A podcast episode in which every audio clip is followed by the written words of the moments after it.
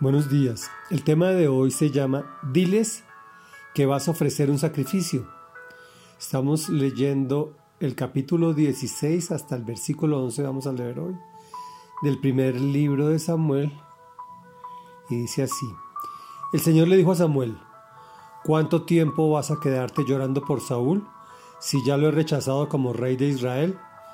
Mejor llena de aceite tu cuerno y ponte en camino. Voy a enviarte a Belén a la casa de Isaí, pues he escogido como rey a uno de sus hijos.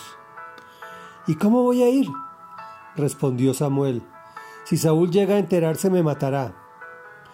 Lleva una ternera, dijo el Señor, y diles que vas a ofrecer un sacrificio al Señor. Invita a Isaí al sacrificio y entonces te explicaré lo que debes hacer, pues ungirás para mi servicio a quien yo te diga. Samuel hizo lo que le mandó el Señor, pero cuando llegó a Belén los ancianos del pueblo lo recibieron con mucho temor. ¿Vienes en son de paz? le preguntaron. Claro que sí, he venido a ofrecerle al Señor un sacrificio. Purifíquense y vengan conmigo para tomar parte en él. Entonces Samuel purificó a Isaí y a sus hijos y los invitó al sacrificio. Cuando llegaron, Samuel se fijó en Eliab y pensó, sin duda que este es el ungido del Señor.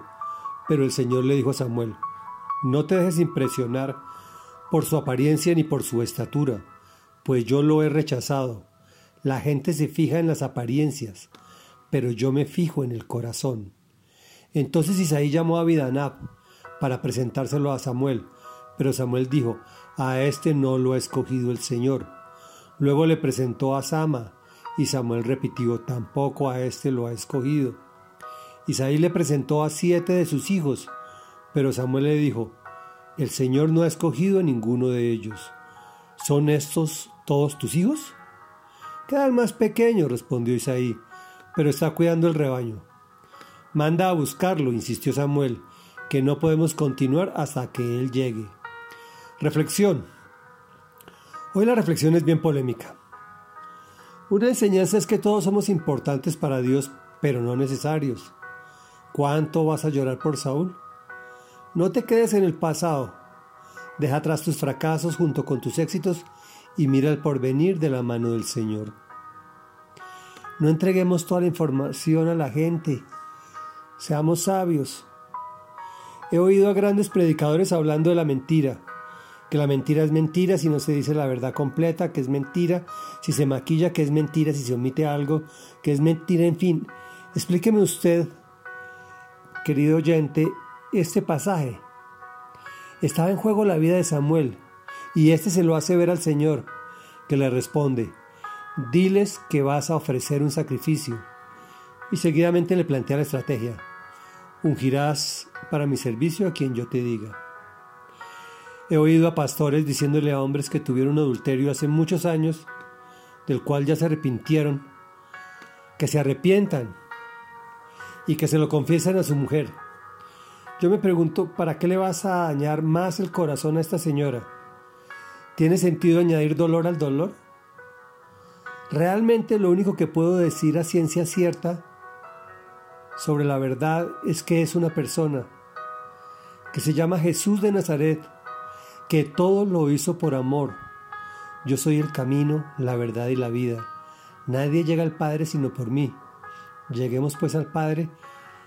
Él nos guiará por caminos de verdad que siempre transitan sobre el asfalto del amor. Después de ungir como rey a Saúl, eh, Samuel, un hombre alto, fuerte, de buena familia,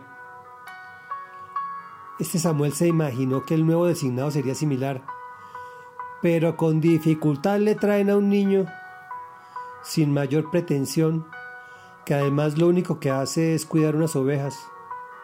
Y Dios nos aclara que no nos dejemos impresionar por las apariencias ni por su estatura. Es decir, que preparemos nuestro corazón en amor, porque es en lo que Él se fija.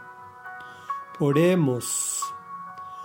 Señor Todopoderoso, Muchas veces necesitamos entender el verdadero sentido de tu palabra cuando nos volvemos más papistas que el Papa. Establecemos cargas en nuestro prójimo más allá de las que tú estableces, que nosotros mismos tampoco cumplimos. Creyendo hacerte un favor, lo que logramos es alejar de tu presencia a los pequeñitos que quieren aprender a caminar en tus caminos. Enséñanos que nuestro sí sea sí, que nuestro no sea no, y que todo se mueve con amor, como hizo Jesús al entregar su vida por nosotros. Definitivamente fortalécenos para disponer nuestro corazón conforme al tuyo, porque es lo que realmente miras en mí. Hemos orado en el nombre del Señor Jesús para la honra y gloria del Padre. Amén y amén.